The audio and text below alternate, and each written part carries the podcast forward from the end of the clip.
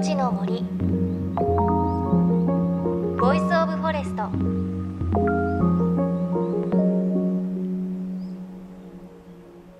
おはようございます。高橋真理恵です。JFN38 局を結んでお送りします。命の森 Voice of Forest。この番組は森の長城プロジェクトをはじめ全国に広がる植林活動や自然保護の取り組みにスポットを当てるプログラムです。各分野の森の賢人たちの声に耳を傾け森と共存する生き方を考えていきます。さあ12月13日日曜日はこと始めです。年を越すために少しずつ準備を始める日なんですよね。ね始めなきゃいけないこといっぱいありますね。大掃除や年賀状あると思いますが大掃除ね私はまだ始めてないんですがこの時期になると我が家ではあの障子の張り替えをしているイメージがあります。寒空の下でね祖母が障子を張り替えてたりするといや頭が下がるなっていうか手伝いなさいって話なんですけれど。あと年賀状ですよね。来年猿年ということでこれもそろそろ始めないとなと思います。あの元日に届くには12月25日までに投函すればいいということで毎年この日目指すんですがなぜか私いつも26日とかになっちゃうので今年はねもうちょっと始めなきゃなって思っています。皆さんいかがでしょうか？さあ今週はこの番組で継続してお伝えしている森の頂上プロジェクトのポット苗育苗講習会のレポートです。AIU 損害保険株式会社などの協力により全国へ広がる森の頂上プロジェクトは植樹やどんぐり拾いさらに苗木作りもボランティアの力で行われているんです。で今回行われた講習会会場は千葉県君津市の内山緑地建設の施設です。こちらで研究者の方による苗木の育て方の座学や育苗の実地演習が行われました。たくさんのボランティアの方が真剣に苗木作りを学んでいる姿が印象的でした。というわけで午前中に行われた座学の模様です。教えてくださったのは森の頂上プロジェクトの副理事長。日本の森づくりの第一人者宮脇明さんの2人のお弟子さん宮脇チルドレンです。まずは東京農業大学短期大学部教授鈴木真一さんのお話です。さてじゃあいよいよその樹林をこう作っていくわけですね。どんな樹種を選定していけばいいのか。でそれの一つのポイントとしてはこの地域性のものですねその土地のもの地域性種苗っていうものこれを進めていく必要がある要するにその土地の潜在的に存在する自然っていうことなんですけれどもなかなか難しくて要するにその土地の気候だとか立地条件ですねに合ったこういう気候条件立地条件だったらばどういう自然林が成り立つのかっていうのが潜在性植生ですね。その土地にすごく馴染んでいるっていうんですかね適した、まあ、植物たちの集団であると。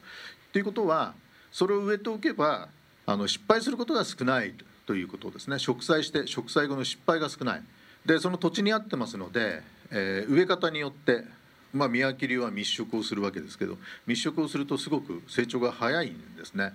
で比較的我々が考えているよりも短い年月で樹林ができます20年になると10メーターぐらい10メートルを超えるような樹林がまできていくというようなまあ実例がまああるわけですね。で特に最近では遺伝子の問題がありますね。その土地その土地ではそのそこの植物はそこでずっと暮らしをしてきて遺伝的にですね立ち域とは違う遺伝子を持っているということで立ち域から苗木なりを生物を持ち込むっていうと遺伝子のか乱につながっていくんだっていうことで特にあの最近あの保全生物学あるいは保全生態学っていうのがありますけどそういった中では非常にその遺伝子か乱っていうものをうるさくですね厳しく批判をしているところがあってそういった意味でその土地の植物を選んで植えていけば遺伝子か乱っていうものもま防げるこれもあの生物多様性をか乱していかないっていう意味で非常に重要なことかなというふうに思います。そして必ずこういった潜在性植生に基づいた植栽っていうのをする時には現地の調査をしましてね。で植生図を書きます。東北は常緑がダメだじゃなくてこの海岸沿いはですねむしろこれは釜石これ山田ですね。このタブリンがタブの北限があってですねそれ以南の海岸線ずっとこう調査をしてやるって常緑広葉樹林の調査をしました。そうするとあっちこっちでほらタブと常緑広葉樹林があるということが分かりました。ここは荒樫大船渡の荒樫ですかね。この祠がありましてね。でこれは気仙沼。唐川半島はすごいタブ林があるんですね。それからこれ石巻の女川原発の周辺ですけれどもこの黒く見えるところはみんなタブの木です。すごくタブの木がたくさんあります。で南の方に宮城まで来ると白ダモなんかもこだんだん出てくると。その代わり海岸沿いだけですよ。内陸に入るとそんなことはなくて海岸のこの三陸の三陸海岸の南側っていうのは多くのこの常緑の北限になっているなっていうことが分かります。ですから我々が植えてる地域は落葉紅葉樹林の地域ではないんだっていうことが、まあ、お分かりいただけるかなと思います。でそれをもとに例えばタブノキリンの自然在植生域にはこういう植物を植えたらいいですよっていうこういう植栽適正種の一覧表を作っていきます。でこれに基づいて苗木を作っていくということになるわけですね。で昔はあの、まあ、10種類程度しか植えなかったんですけど今はいろんな苗木が作られるようになって非常に多くの苗木を植えています。30種40種ぐらいこう植えてるのかなというふうに思います。その土地に本来根付くべき植物潜在自然植生。この言葉もおなじみかなと思うんですがこれは研究者たちの調査によって分かってきています。鈴木さんによれば神社仏閣昔から残っている民家の庭先などの古い大木などは潜在自然植生の可能性が高いんだそうです。また明治大正時代に薪や炭を取るために赤松などが植えられた雑木林が長い年月をかけて現在はタブの木やシイの木の森になっていることもあるそうです。これを遷移と言います。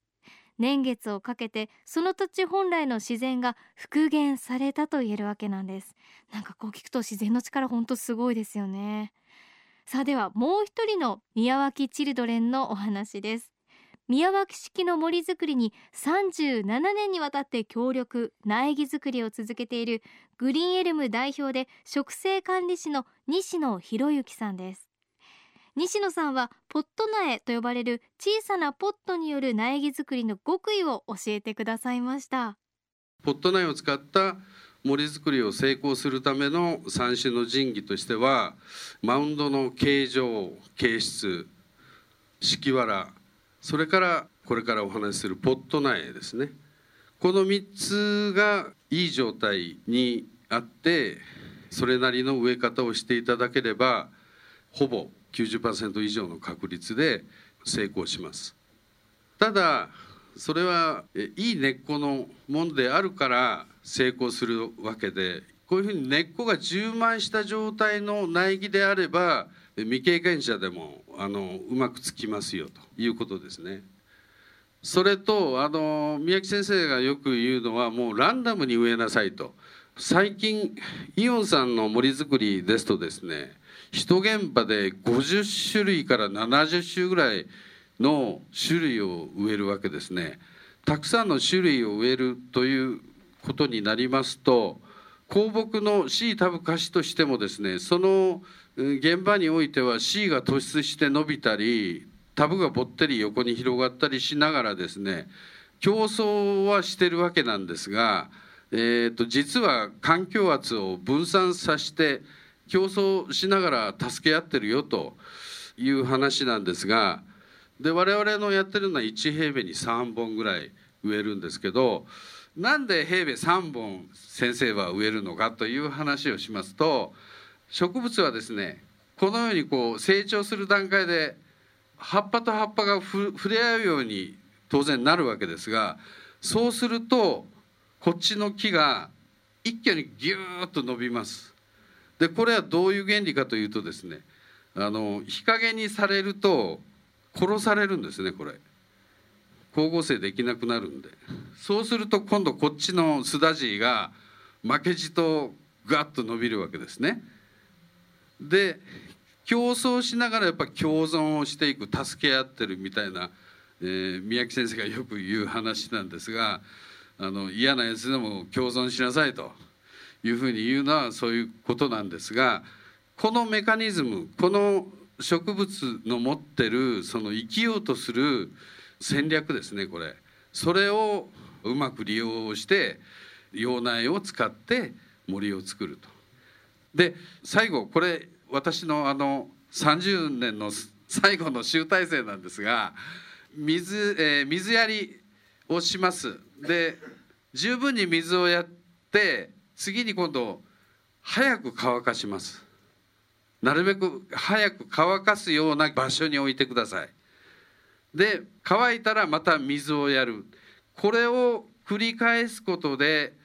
え、植物の根は発根します。これはどういうことかというと水が欲しいから根が動くんです。これを覚えておいてください。水が常にあると根を出す必要がない。だからいい根を作るためにはこのメカニズムを繰り返す。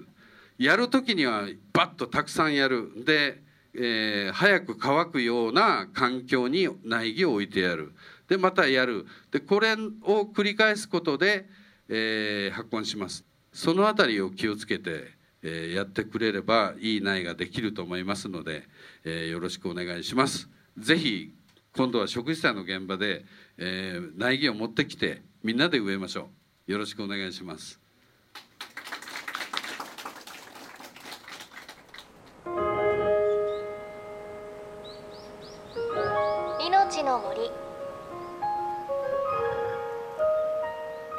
Forest。命の森 Voice of Forest。今朝は12月5日に行われた森の長城プロジェクトのポット苗育苗講習会のレポートをお届けしました。いやー最後の西野さんのお話グッときましたね。あのしっかりポット苗育てて食事をしようということで私もね今育ててるので本当に大切に育てなきゃなっていうふうに思いました。であの森作りには三種の神器があるというお話でした。ちょっと改めて振り返るとその三種の神器はポット苗とマウンドと稲わらということでした。まずこのポット苗はポット内に根っこがみっちり充満するので成長がいいということでした。あとそうなると扱いが簡単ということでしたね。そして盛り土のマウンド。こちらは水はけがよく酸素がしっかり入ったマウンドを作ると雨が降ってもその水が下へ流れていって水はけがよく乾きやすいということでした。そして最後に稲わら。これは枯葉の代わりの役割を果たすんですね。乾燥を防いで保温効果があるとあとは雑草も抑えて毛布みたいな役割があるということでした。さらにその稲わらがあると微生物も活性化して稲わらを土にしてくれるとすごいですね。いや私も寒くなってきましたからね稲わら買わないとなっていうふうに思いましたが長年かけて蓄積されたノウハウ本当に勉強になりました。再来週はこの講習会の続きです。どんぐりから苗にするまでの育て方についてお届けします。そして JFN38 局では東日本大震災で被災した沿岸部に津波から命を守る森の防潮堤を作る瓦礫を生かす森の頂上プロジェクトを支援する募金を受け付けています。この森の頂上プロジェクトに取り組んでいる AIU 損害保険株式会社では中小企業を災害や事故から守る損害保険のラインナップビジネスガードを提供。AIU ではこのビジネスガードの新規契約企業1社に対してどんぐりの苗木1本を植樹する活動を行い被災地の復興日本全国の防災減災と環境保全に取り組んでいます。森の長城プロジェクトについてはこの番組のブログをご覧ください。また番組ではあなたの身近な森についてもメッセージお待ちしています。メッセージは番組ウェブサイトからお寄せください。命の森 Voice of Forest。お相手は高橋真理恵でした。命の森。の森。ボイスオブフォレスト。